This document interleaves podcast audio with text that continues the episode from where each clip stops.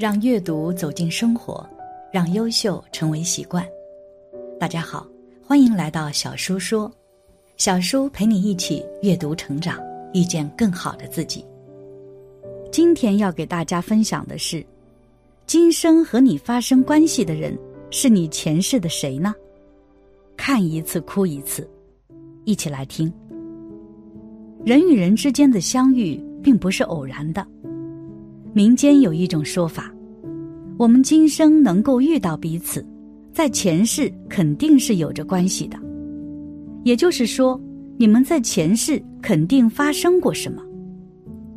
我记得朋友给我说过一个故事，他连续三次梦到一个男性，而且在梦中，这个男性的面貌都是同一个人，且越来越清晰。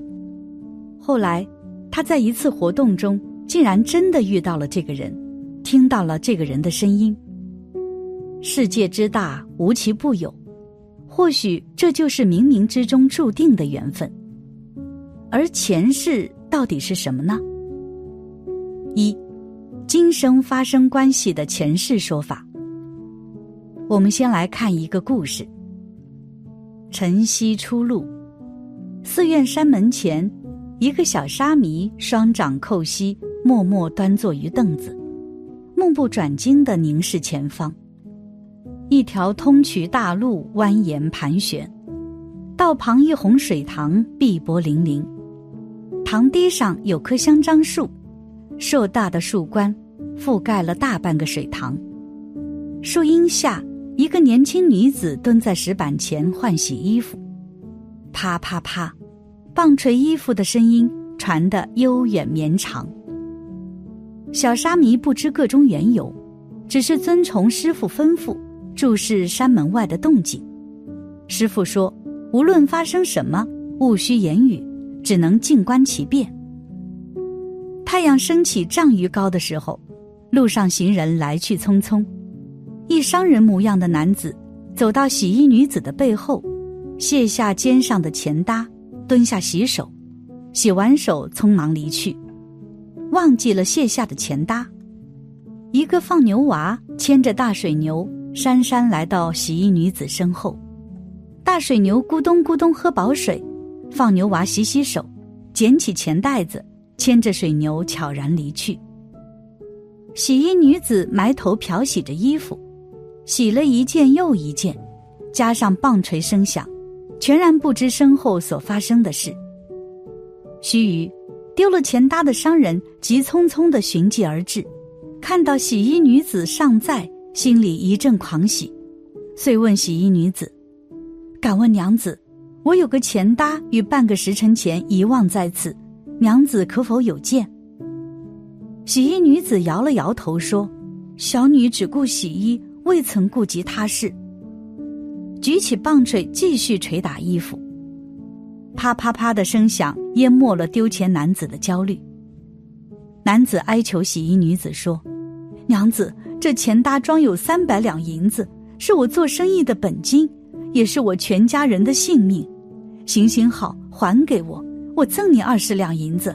小生永世不忘娘子的恩德。”男子死活咬住洗衣女子捡了钱搭，藏匿他处。洗衣女子百口莫辩。两人的争执引来路人的旁观，男子慷慨述说丢钱经过，洗衣女子说不出所以然，又受不了男子的污言秽语，一头扎进水中，以死证明自己的清白。路人见状，分说男子图谋不轨，诬陷女子，遂把男子五花大绑，押至县衙，状告他诬陷女子致死。这一幕尽收小沙弥眼底。小沙弥勃然而立，欲下山说个明白。倏的，师傅从院内闪出，双手按住小沙弥肩膀说：“出家人，修身念佛，勿管闲事。”小沙弥硬硬的回师傅说：“攸关性命之事不管，出什么家，念什么佛？”师傅却柔柔的解释说：“凡事皆有因果，日后自会明白。”小沙弥觉得洗衣女子蒙受了天大冤屈，一股不平之火窜至脑门，无处释放，眉宇间瞬间裂出了一只眼，变成了三眼沙弥。师傅兴奋地说：“善哉善哉，智慧之眼终于开启。”事过两天，有人上山邀请师傅下山超度洗衣女的亡灵，师傅携小沙弥一同前往。路上，师傅给小沙弥讲起了洗衣女子。丢钱伤人以及放牛郎的前世往事。师傅说，洗衣女与商人前世是一对夫妻，在此大道旁经营一家悦来客栈。放牛郎前世是个秀才。一个寒冷的冬天，秀才肩搭钱搭子进京赶考，行至悦来客栈，天色已晚，即投宿悦来客栈。老板娘见秀才卸下钱搭子时那吃力的样子，估摸着钱搭子内装了不少银子，于是酝酿了一个罪恶计划。时值冬夜，夜深人静，寒冷难耐，秀才点了两菜，要了一壶老酒，独自饮酒御寒。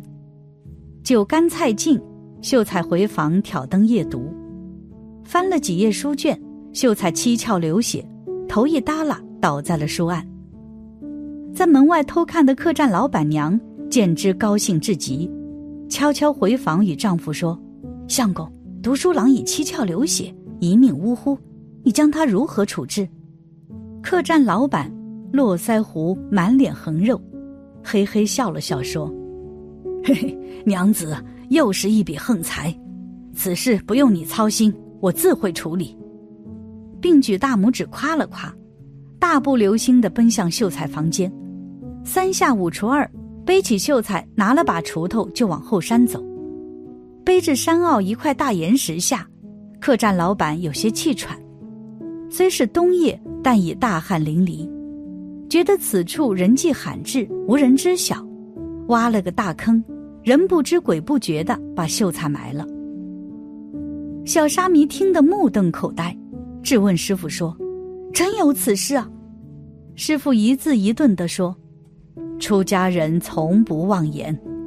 你若不信，七日后做完佛事，返回时你借把锄头，从此上山向右步行两里地，是一个山坳。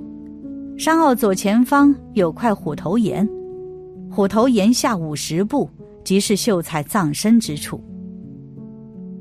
七日后。”小沙弥按照师傅所说，在虎头岩下果真挖出了一堆白骨，可见人们的前世和今生有着莫大的联系，没有缘分是不会相遇的。《楞严经》有说过一句话：“一切众生从无始来，生死相续，皆由不知常住真心，性净明体，用诸妄想，此想不真。”故有轮转。佛教认为灵性是不灭的，故有前世、今世和来世。一切众生因无明故，在六道四生中轮回。我们的躯体不过就像我们居住的房屋一样，生死不过是一个舍此取彼的过程。佛教中有许多关于前世今生的故事，但投胎这个词。恐怕是佛教传入中国之后才有的。内地民间有投胎转世的说法，藏传佛教中还有投胎夺舍的说法。总的意思是说，一切生灵死后或死后经过一段时间后，这些灵魂会找到一个新的载体，组成一个新的生命，就像我们脱掉一件旧衣裳，换上新衣裳一样。人的一生是有限的。因此，无论是邪恶的一生，还是光辉的一生，都将走到尽头，净化自己，注入新的生命。因此，前世为我带来了一定后果，影响并不大。我们的命运还是要往前看的。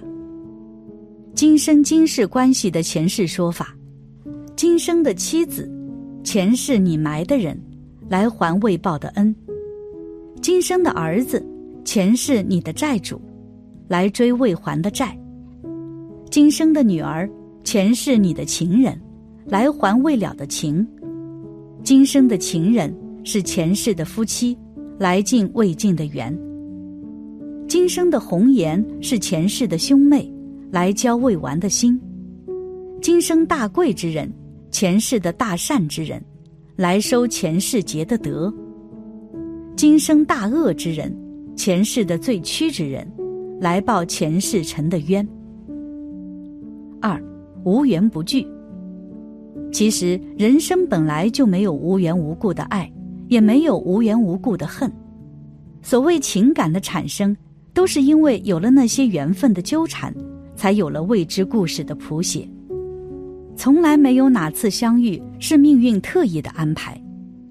你来，你的生命也不会是重逢的预演。生命所谓的意外，其实都在情理当中。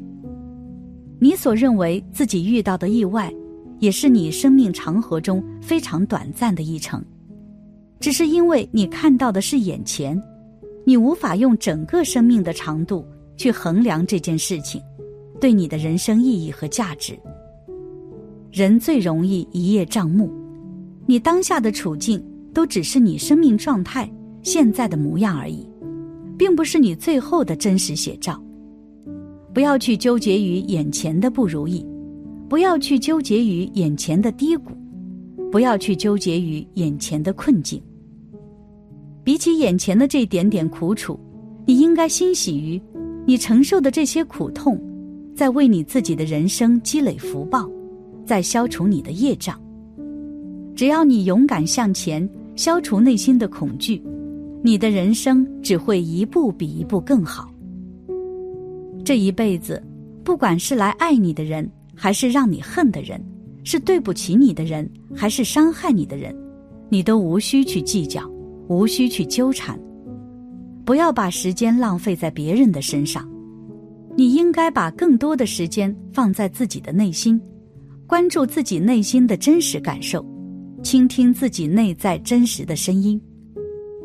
别人待你如何，你不能决定，你只能决定自己如何对待别人。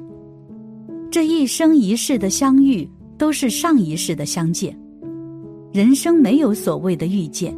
因为一切都是久别重逢，一生一世，草木一秋，所有的一切都是为了让你修炼你的内心，让你不要带着怨恨，不要带着埋怨，不要带着负能量前行。